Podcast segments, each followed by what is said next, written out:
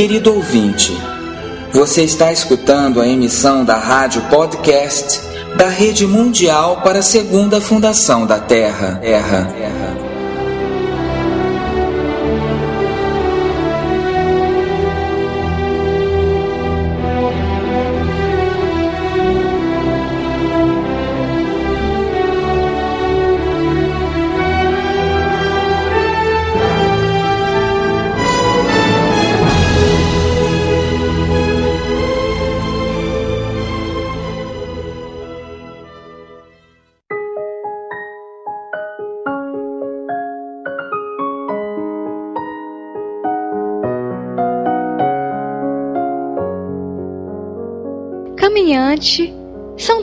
Tuas pegadas o caminho, e nada mais. Caminhante, não há caminho. O caminho se faz ao andar. Ao andar se faz o caminho. E ao olhar para trás se vê o percurso que nunca há de voltar a pisar. Caminhante, não há caminho, senão estrelas no mar. Com estes versos de Antônio Machado, espanhol de Sevilha, nascido em 1875, iniciamos o 23º programa da Rádio da Rede Mundial para a Segunda Fundação da Terra. Machado nos deixou em seu livro Campos de Castilha, cantares e versos, com uma profundidade espiritual que utilizamos para ressaltar neste programa. Suponho que alguns haverão acertado o título do programa. Nosso tema de hoje é O Caminho. Em Sabedoria e Conhecimento, falaremos do caminho exterior e interior dos obstáculos que nele encontraremos, da individualidade do mesmo e do chamado ao caminho que cada um de nós temos em nossa vida. Para finalizar em sabedoria e conhecimento, falaremos sobre os tipos de yoga necessários no caminho para liberar-nos da ignorância. Como bem sabem, traremos alguns textos célebres e mais tarde compartilharemos com todos vocês perguntas e respostas. Iniciamos então o caminho.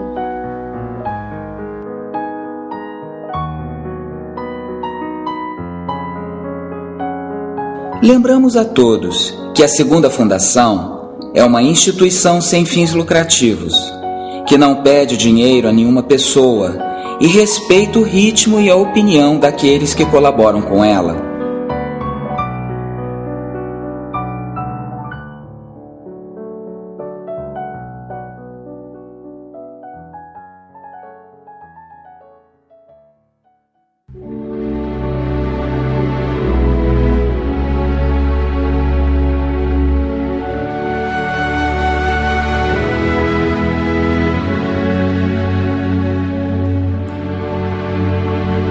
Abriremos agora nossa sessão de sabedoria e conhecimento.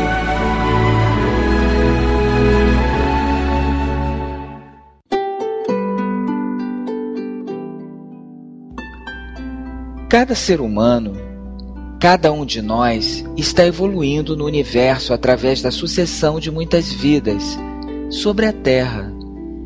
E como a razão de ser desta evolução é a progressiva tomada de consciência de nossa identidade essencial com o Divino, que é um e muitos simultaneamente, um e múltiplo de uma só vez.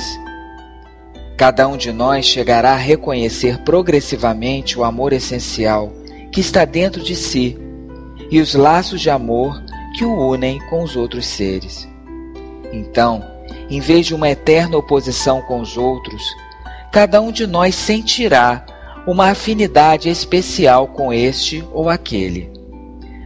Através das idades, à medida que a evolução progride, a consciência cresce, até que um dia o ser individual está preparado para reconhecer em outros a mesma consciência que existe nele. Reconhece os demais como se fossem seus outros eus. Reconhece a si mesmo nos outros e em tudo. E pode, por fim, compreender a passagem do Upanishad que diz: Não é por amor ao esposo que o esposo é querido, senão o amor ao Atma que está nele. Não é por amor à esposa que a esposa é querida, senão por amor ao Atma que está nela. Com estas belas e significativas palavras, é possível classificar os seres humanos em dois grupos. Os do primeiro grupo, o caminho exterior, encontram em sua associação com outra pessoa uma ajuda real. Para estes, não há problema. Seguem instintivamente as reações da natureza neles, e será pouco aconselhável dizer-lhes algo e vão tentar mudar suas reações indicando-lhes um caminho superior que não seriam capazes de compreender. Os do segundo grupo, o caminho de retorno, o caminho espiritual, estão mais avançados em sua evolução e podem sentir com força a atração do polo divino neles. E uma associação com outra pessoa será contrária a seu destino espiritual e atrasará o progresso de sua alma. Não podem, comprometendo-se, inibir seu profundo sentido de liberdade. Mas a linha de separação entre os dois grupos não está muito clara. Existe toda uma categoria de homens e mulheres que evoluem em uma zona de incertezas. Essa é a causa de um doloroso e prolongado conflito entre dois polos de seu ser o humano e o divino. Mas tem que avançar custe o que custar. O yoga é um processo que acelera a evolução individual. Através do yoga, aqueles que percorrem o caminho de retorno, inclusive os que lutam na zona de incerteza, podem percorrer somente na vida uma parte do caminho e alcançar a união divina. O fato de que alguém aspire ao yoga é já uma prova de que está percorrendo o caminho de retorno ou que está muito próximo dele.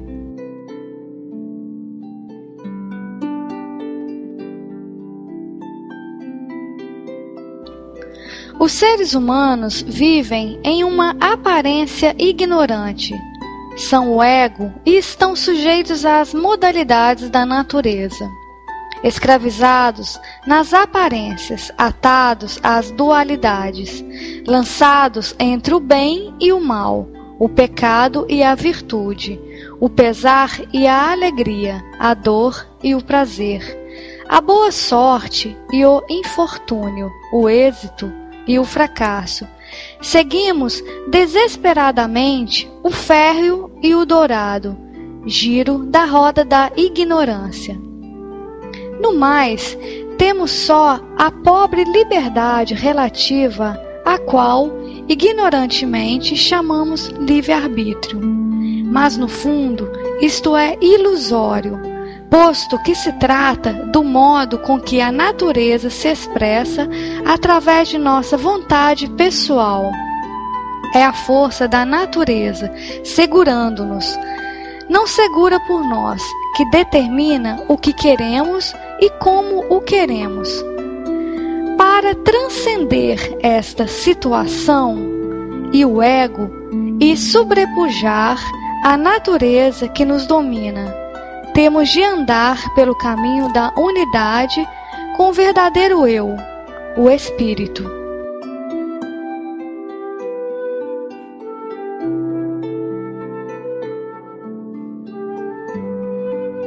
Cada um de nós representa uma maneira especial de ter uma relação com a divindade e de manifestar a divindade. Vocês não necessitam seguir o caminho do outro devem seguir seu próprio caminho, e é por este que alcançarão o cume, que é uno, mas encontrado por sua própria estrada. Pode alcançá-lo por seu caminho, escalando sua própria montanha, não as montanhas dos outros.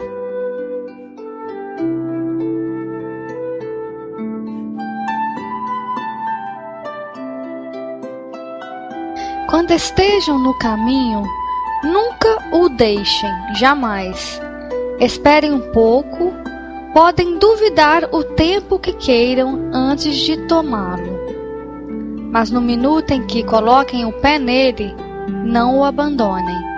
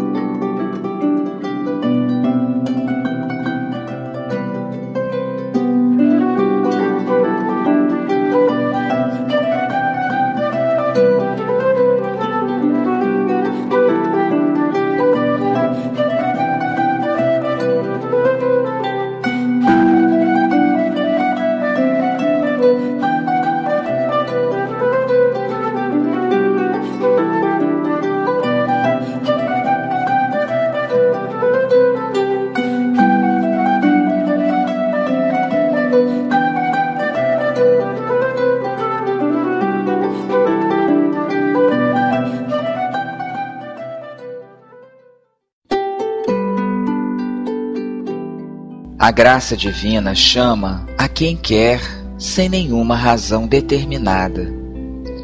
Podemos dizer que chama os corações que estão preparados para vibrar e responder a seu chamado. Mas, inclusive então, ela espera o momento adequado. Não depende do mérito exterior ou de uma preparação aparente. Alguns pensarão que tão só era uma música tosca ou algum tom rústico de um pastor enamorado, dedicado à sua amada, e não um chamado que os ouvidos preparados, entregues ou virtuosos, poderiam reconhecer como chamado do divino. Alguns podem ter a disposição para reconhecer a flauta de Krishna, outros para o chamado de Cristo outros para a dança de Shiva. Cada um tem seu próprio caminho e responde segundo sua natureza ao chamado do divino.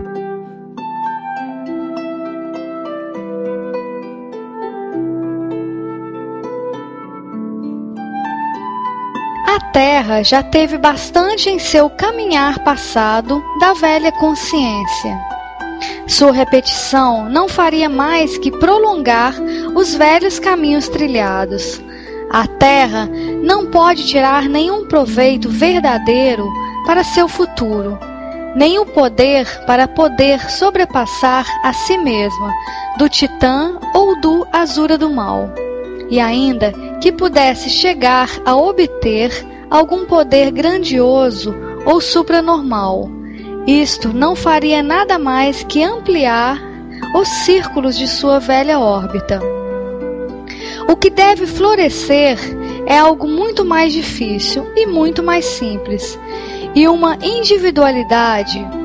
O homem que realizou seu ser essencial, a configuração, do eu espiritual, uma intensidade e o impulso da alma, a liberação e a soberania de sua luz, de seu poder e de sua beleza.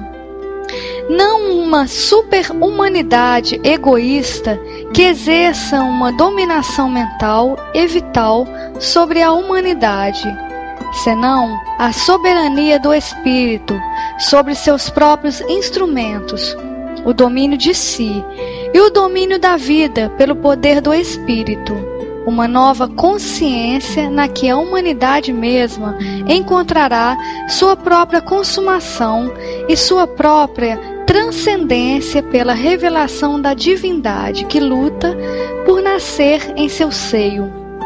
Esta é a única verdadeira superhumanidade e a única possibilidade de dar um verdadeiro passo para diante no processo evolutivo da natureza.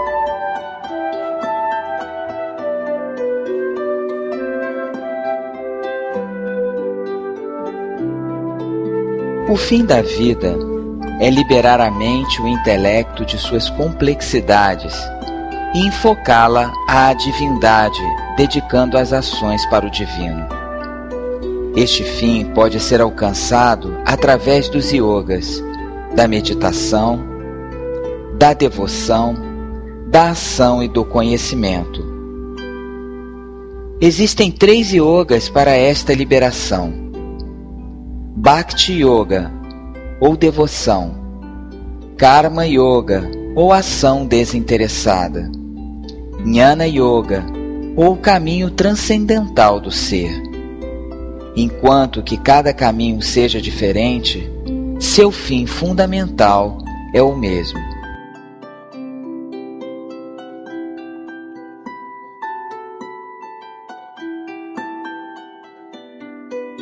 O Karma Yoga faz referência essencialmente à ação ou à realização dos deveres pessoais na vida de cada um assim como a uma espécie de constante oferenda dessas ações ao Supremo. É uma ação que se realiza sem pensar em ganhos. Em muitas interpretações modernas, se pode ver como um dever cuja ação se faz sem ter em conta os resultados que afetam a essa ação.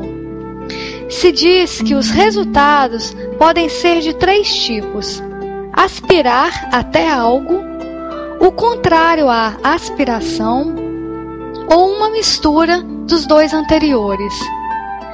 Se alguém pode realizar seus deveres, tal e como são descritos nos Vedas, sem antecipar suas ações, isto leva ao rumo apropriado.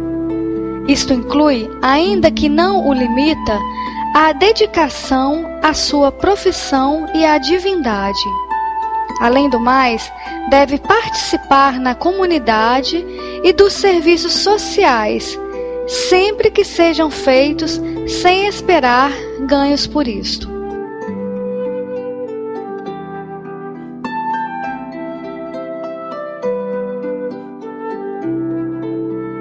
Segundo Catherine Cornell, professora de teologia no Boston College, o texto do Gita oferece um conjunto de possíveis e diferentes caminhos para que o homem possa alcançar a liberação a que se sente atado pela natureza.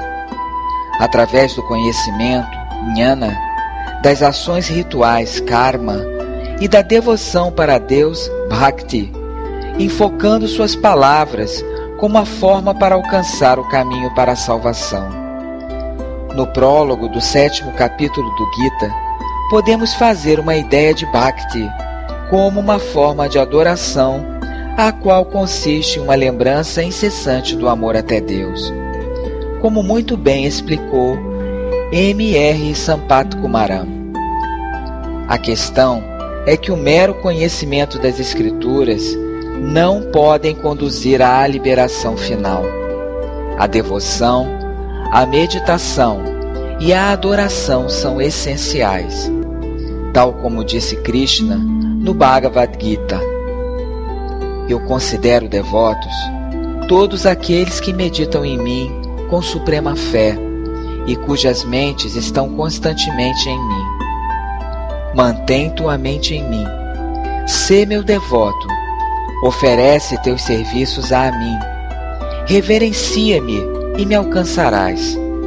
Prometo que tu és meu mais querido amigo colocando de lado todas as ações meritórias, dharma, tão só rendendo-as completamente a mim, com firme fé e amor.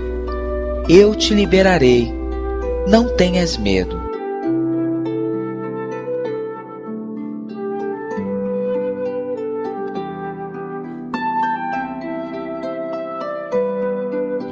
Yoga é um processo para aprender a distinguir entre o que é real e o que não é, entre o que é eterno e o que não é.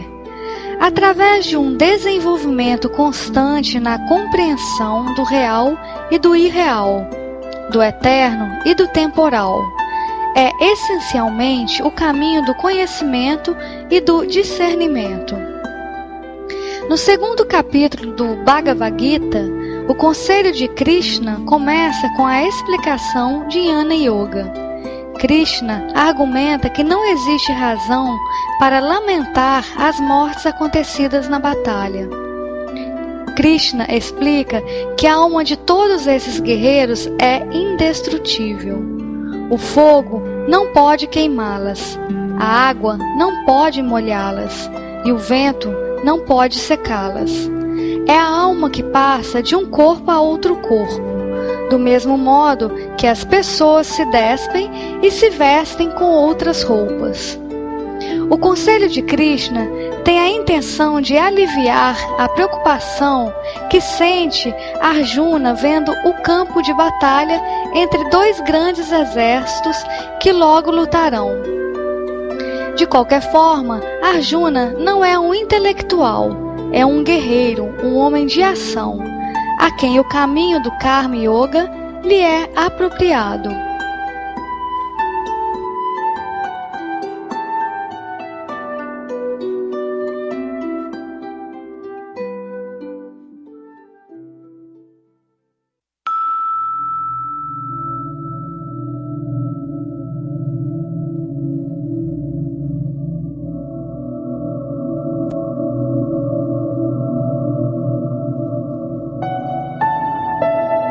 Você está escutando a rádio da Rede Mundial para a Segunda Fundação da Terra. www.asegundafundação.com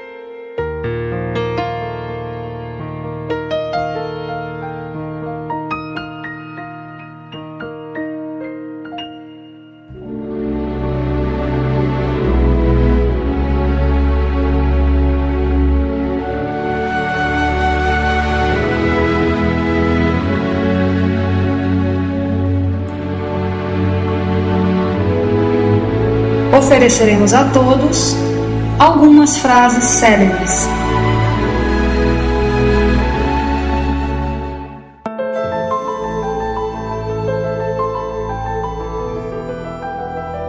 Reconhecer as próprias debilidades e movimentos falsos e apartar-se destes é o caminho que conduz à liberação.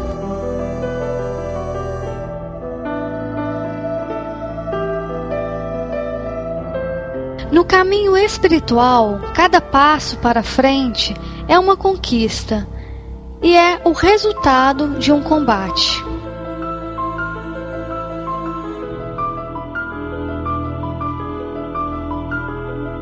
Na vida de cada indivíduo, chega um momento no que deve-se escolher entre o caminho e a confusão.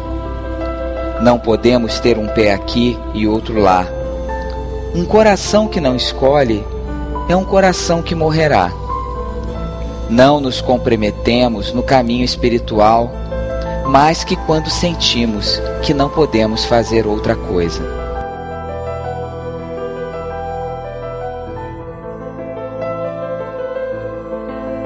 Todos os seres humanos têm um destino espiritual mais ou menos próximos, segundo a resolução de cada um.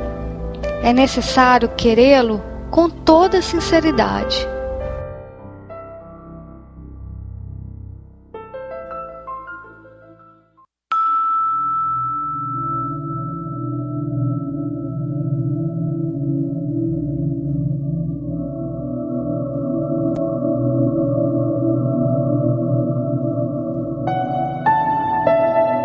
Você está escutando a rádio da Rede Mundial para a Segunda Fundação da Terra. Para colaborar com este movimento ou receber informação, contacte conosco através de radio@segundafundação.com.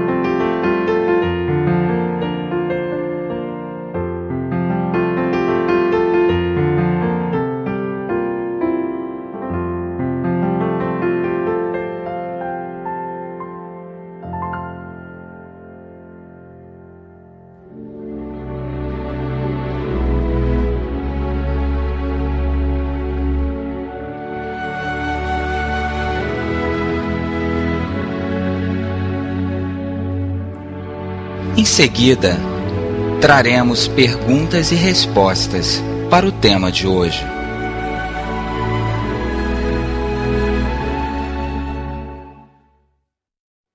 Bem, amigos, iniciaremos agora mais um momento de conversa com os nossos membros da Segunda Fundação da Espanha, sobre o tema de hoje, o caminho.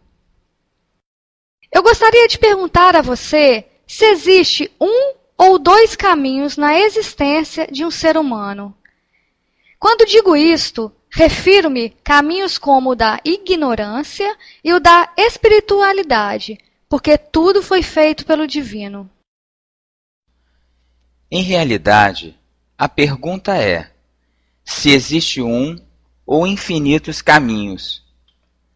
Se poderia responder que é certo. Ambas fazem parte da realidade. Nós aqui no mundo, em Deus manifesto e no mundo relativo, observamos que cada um de nós possuímos um caminho, mas em realidade todos esses caminhos são parte de um caminho maior. Todos se juntam em um caminho maior, mesmo que não o percebamos como nossa forma de ver é dual, ao mesmo tempo é linear. Dizer que a forma real destas coisas desde cima é que todos os movimentos que os indivíduos fazem são individuais e estão construindo um só caminho, uma só meta, uma só chegada. Geralmente, quando empregamos todos os movimentos individuais na realidade que vemos, Todos somos o uno. Está sendo construído um só caminho. A evolução deste mundo manifestado por ele, viajando ele mesmo até o final dos tempos. Digamos que a origem e o final se encontrem. Por que acredita que o homem dá um giro por este caminho e escolhe ou é escolhido pelo divino para um caminho espiritual? na vida de uma pessoa, existe um momento em que buscam os caminhos de Deus. Talvez por necessidade, escolhe o caminho ao divino. Tudo isso é uma mistura. Existe quem pensa que isso é um caminho espiritual, e há aqueles que pensam que isto não é um caminho espiritual. E pode ser que ambos estejam equivocados. Quer dizer que não seja espiritual o seu caminho e aquele que pensa estar em um caminho terreno esteja sim em um caminho espiritual. O que isso quer dizer? Que não existe caminho espiritual e não espiritual. Que todos os caminhos são os caminhos do espírito, independentemente das circunstâncias. Não existem caminhos não espirituais. Sim, é verdade que antes de terminar nossa vida, podem surgir momentos em que damos um giro até aquilo que nós acreditamos que seja o espírito.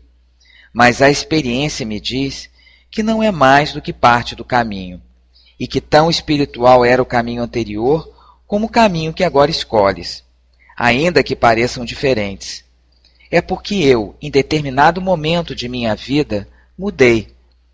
Na realidade, nada mudou. Segues fazendo o que tinhas de fazer, Antes fazias o que tinhas de fazer, e agora fazes o que tendes de fazer. Portanto, não há mais que um caminho. Todo o caminho que o homem escolhe, no fundo, mais que percorrê-lo, é colocá-lo diante de si. E todas as circunstâncias que o rodeiam levam a seu progresso individual, o que definitivamente é o verdadeiro caminho espiritual. O progresso, aqui, no mundo manifesto. Não existem caminhadas para trás. Há conflito, há mudança, há momentos em que gostaríamos de não haver estado.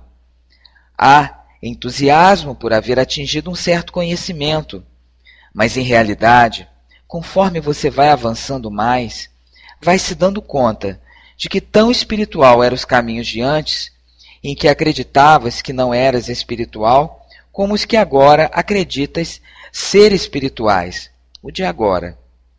São etapas às quais a evolução te vai levando. Toda uma entremeada rede universal que atuam juntas, vão influindo sobre você.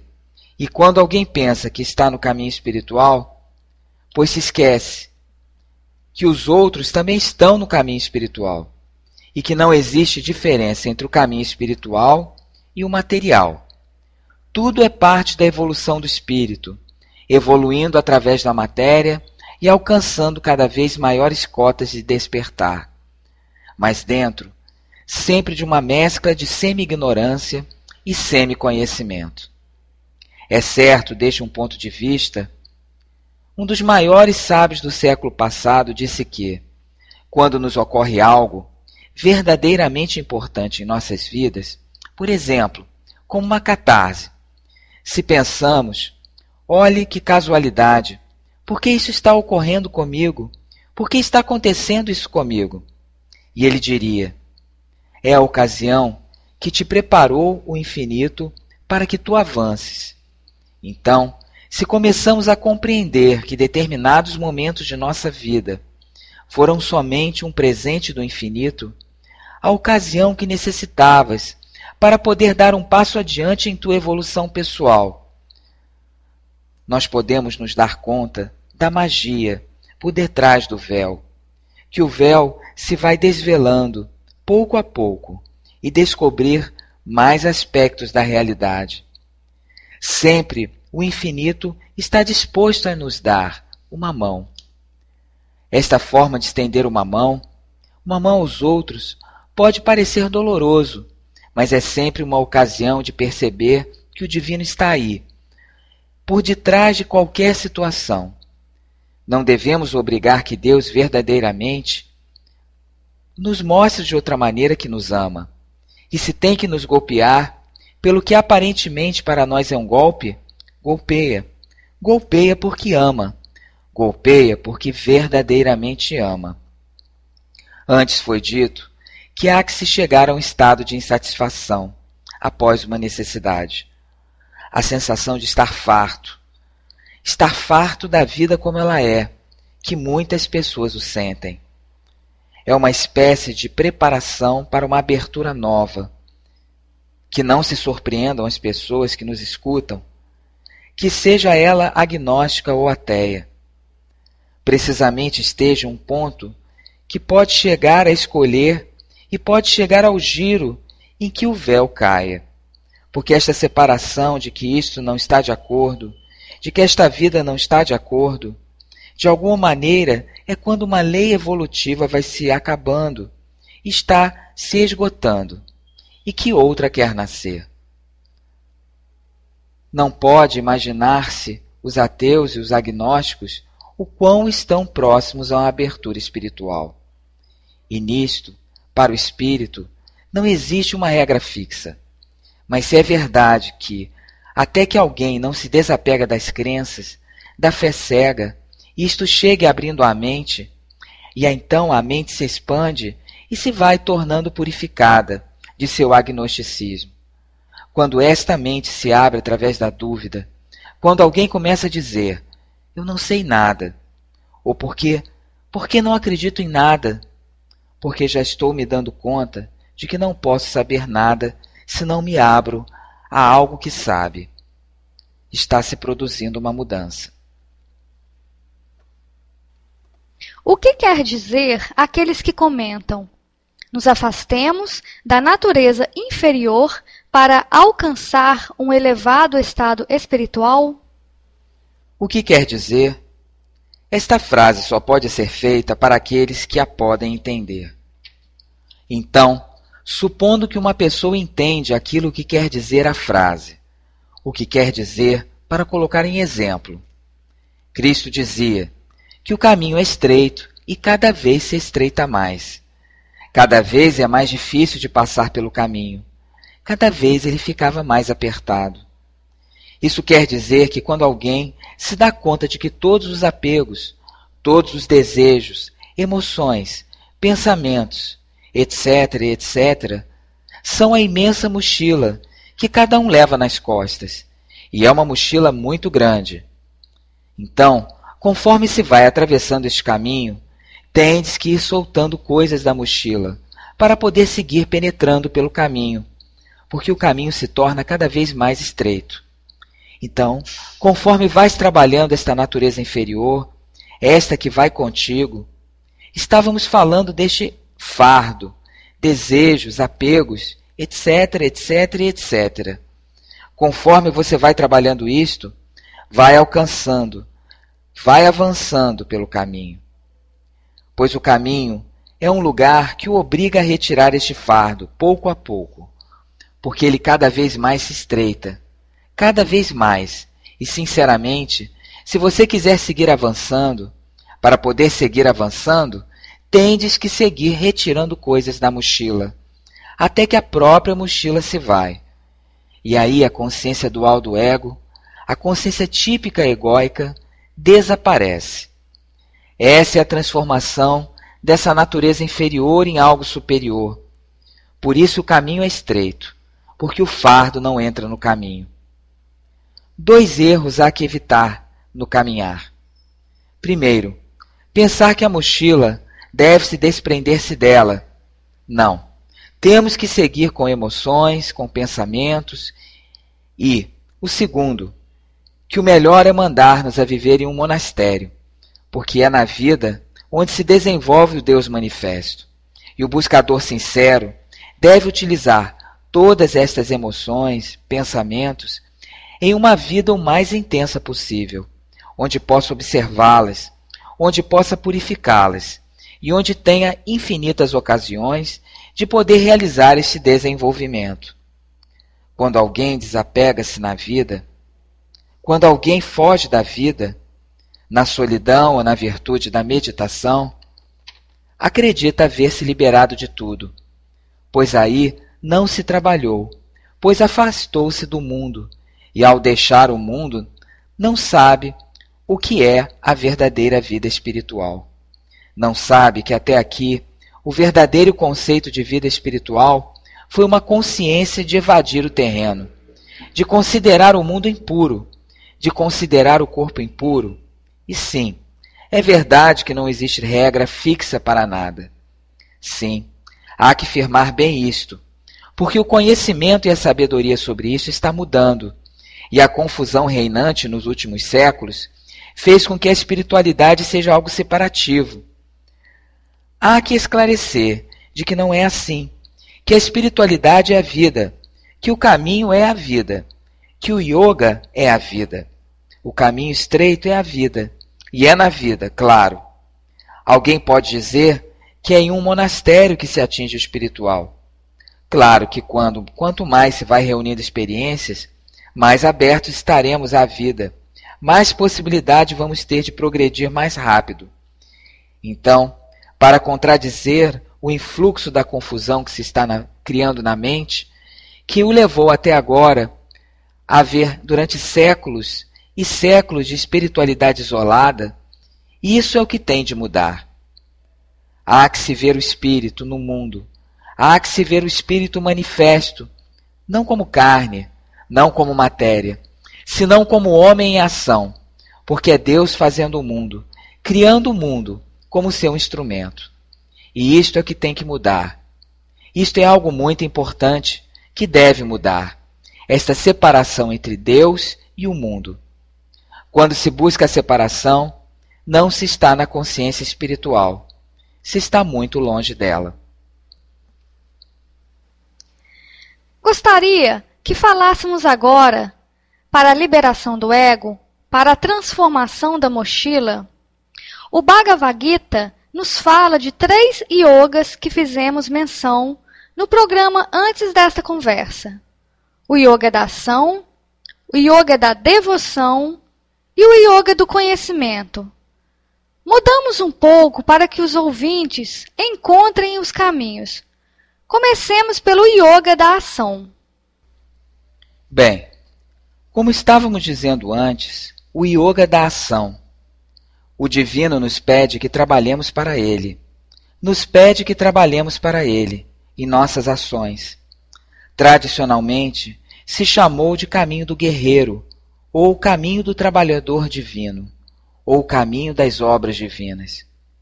Parece uma grande contradição, falar de guerreiro e falar de Deus, mas é uma parte do caminho em que o valor, onde o trabalho ganha uma conotação maravilhosa, ganha um aspecto vital, pois continuamente se está trabalhando.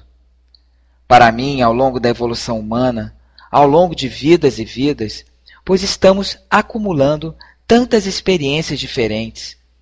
Viemos acumulando várias experiências, mas sempre através de uma linha determinada. A verdadeira integralidade do caminho é quando consideramos tudo como divino e podemos unir esses caminhos, o do sábio, o do monge e o do guerreiro, em um só. Conforme vamos integrando experiências, que vamos integrando esses aspectos divino, cada vez mais o caminho se transforma em um caminho integral e não em um caminho diferencial. O interessante sobre o tema da ação é trabalhar desinteressado com o nosso ego, trabalhar para o divino. Vamos conseguindo isto pouco a pouco. Mas primeiro o ego deve desenvolver-se. Quer dizer, alguém deve tornar-se consciente de que deve trabalhar para o divino além de seu ego. Não há nenhum problema nisto. Porque o ego deve esgotar-se por si mesmo, e enquanto o ego não for esgotado, não vai ser transcendido. Não chegará na etapa seguinte. Não existem atalhos, não há atalhos. Muitos espiritualistas, ao longo do caminho, disseram que este mundo é uma ilusão, então tentaram alcançar o divino através de caminhos espirituais, atravessando a zona intermediária, o qual falamos em um outro programa. Desde o isolamento, através da meditação, através de transes místicos. Em realidade, não é assim. Sem haver transcendido o ego, sim, devemos purificar nosso corpo, nosso vital e nossa mente. E então poderemos transcender o ego. Buscar a realidade fora daqui, nos céus, individualmente, pensar que o mundo é uma ilusão, é um fato generalizado hoje no mundo dito espiritual. Então isso é um erro. A ilusão é buscar Deus fora daqui, sem transformar-se aqui. E a realidade passa a ser ilusão. Dizemos que este mundo, como é relativo, como é incapaz, como é doloroso, está nas forças do mal. É impuro. Mas a verdadeira magia da criação é transformar o impuro em puro. E para transformar o impuro em puro, temos que ser conscientes da potencialidade que se esconde por trás do mundo. Porque por detrás do mundo e da matéria se esconde o mesmo Deus. O campo de jogo, o campo de trabalho é o mundo. Onde se tem de trabalhar é no mundo. Por isto, companheiro, companheira, em todo caso, o trabalho dos planos superiores é para poder materializar aqui estes planos, não para escapar-se deles. Entremos agora no Bhakti Yoga, no yoga da devoção, que não o confundamos com a devoção. Quando a devoção se converte em uma fé cega, obtemos um fato psicológico ao qual chamamos devoção. Mas quando a devoção é convertida em um conhecimento, a admiração pelo divino é a admiração a algo perfeito. É a admiração a poder estarmos em correspondência com Ele, ao que somos e ao que podemos nos tornar. É um desejo irrefreável de progredir, de avançar, de crescer até chegar a nosso objetivo, ao que amamos, a ser como o próprio divino. Desde nossa consciência de que somos o divino na manifestação, podemos compreender qual é o seu jogo e poderemos voltar a ser o que fomos e que o que perdemos, pois o somos potencialmente. Então, este desejo se converte em uma admiração. Essa admiração abre caminho para chegar-se a Ele, a esse olhar para Ele, por uma correspondência de que tudo é o uno. Podemos vê-lo em cada aspecto do divino que somos cada um de nós. Aquelas pessoas que admiramos, aquelas pessoas às quais nós gostaríamos de ser, de ser como elas. Essa necessidade, quando é sincera e quando não é inveja, é uma aspiração oculta, que é uma devoção a uma materialização do divino por um poder ou uma pessoa ao qual nós temos essa admiração, essa devoção. Podemos vê-la pelas pessoas que nos rodeiam. Podemos admirar um parente. Podemos admirar alguém pela música que faz. Toda essa admiração aqui é devoção. E esse reflexo integral naquilo que admiramos do divino, seu poder, sua onipotência, sua luz, sua violência, sua doçura. Tudo o que é alto, digno, maravilhoso, nobre, etc., que muitas pessoas que nos rodeiam o têm, mais materializado do que nós, e nos fixamos nelas com admiração. Se queremos ser como elas, estaremos no caminho real da devoção. Em caso contrário, terminará em inveja. Esta é a diferença cultural. A admiração é querer ser, a devoção é querer ser como o amado, o ser invisível que nos rodeia, e seu translado esta parte manifesta, de Deus na terra. São aquelas pessoas que encabeçam alguns ideais de caráter de nobreza, beleza, valentia, coragem, são nossos espelhos divinos, para poder lembrar-nos e sabermos que podemos ser como eles também. Vejam, por exemplo, o que diz o Cristo, porque devoção e amor estão muito relacionados. O Cristo pede ao Pai, diz: Pai, tu sois uno comigo, e eu sou uno contigo. Que eles possam ser uno conosco. Quer dizer, que possam progredir. Então, o amor é a união. A devoção é a união com aquele que se ama. E aquele que se ama, não com o amor típico humano, mas com o amor que quer ser um com ele. É um desejo apaixonado de crescer até tornar-se semelhante à pessoa que se adora, ou àquele poder do divino que está refletido naquela pessoa ao qual adoramos um desejo impossível de frear, de chegar a ser. E para os que já o descobriram, tem já a impressão forte que chega desde sua alma, deste ser o conhecimento, de ser ele mesmo, de ser o uno, unido a esta pessoa. E esta é a fonte de seu amor, de seu eu com ele, admirá-lo, e ser como ele, e saber que por ser, então, é um com ele, estar unido a ele. Aurobindo explica perfeitamente. Cristo diz a João: é o discípulo amado. E queria dizer o Cristo que o amava mais que aos outros? Não. Isto é o que entendemos nós. Não conhecemos o que é o amor.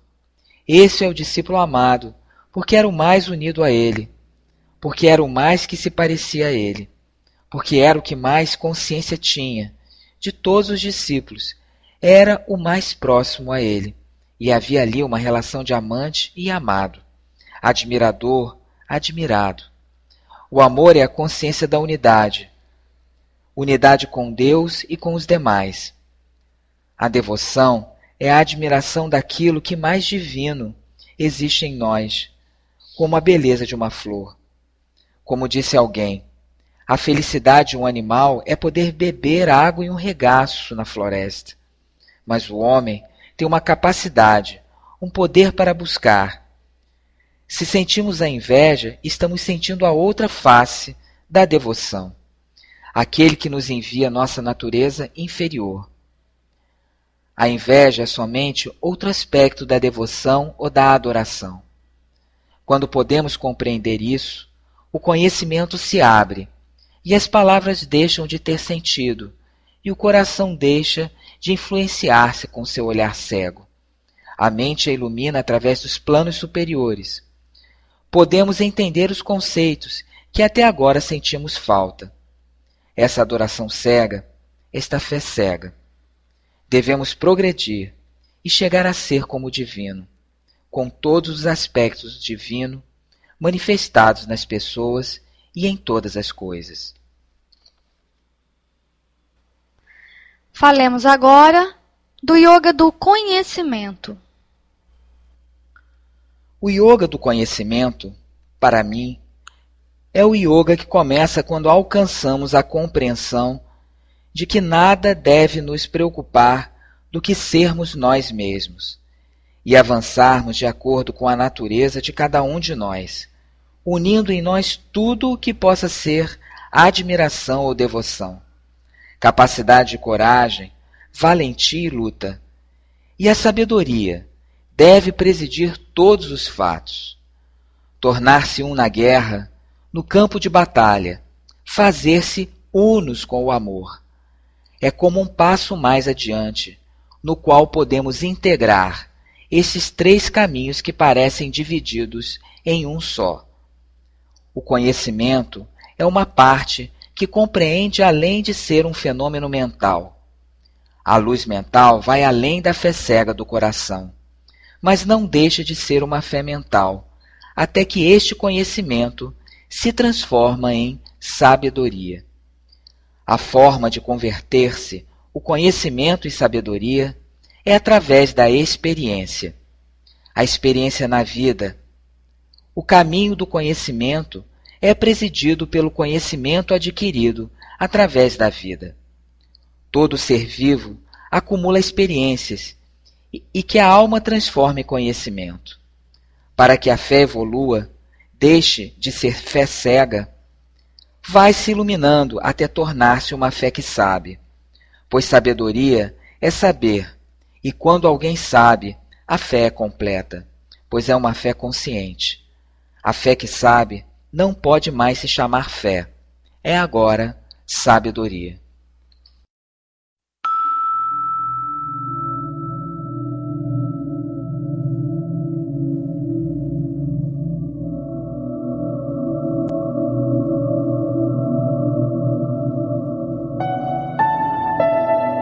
Você está escutando a rádio da Rede Mundial para a Segunda Fundação da Terra.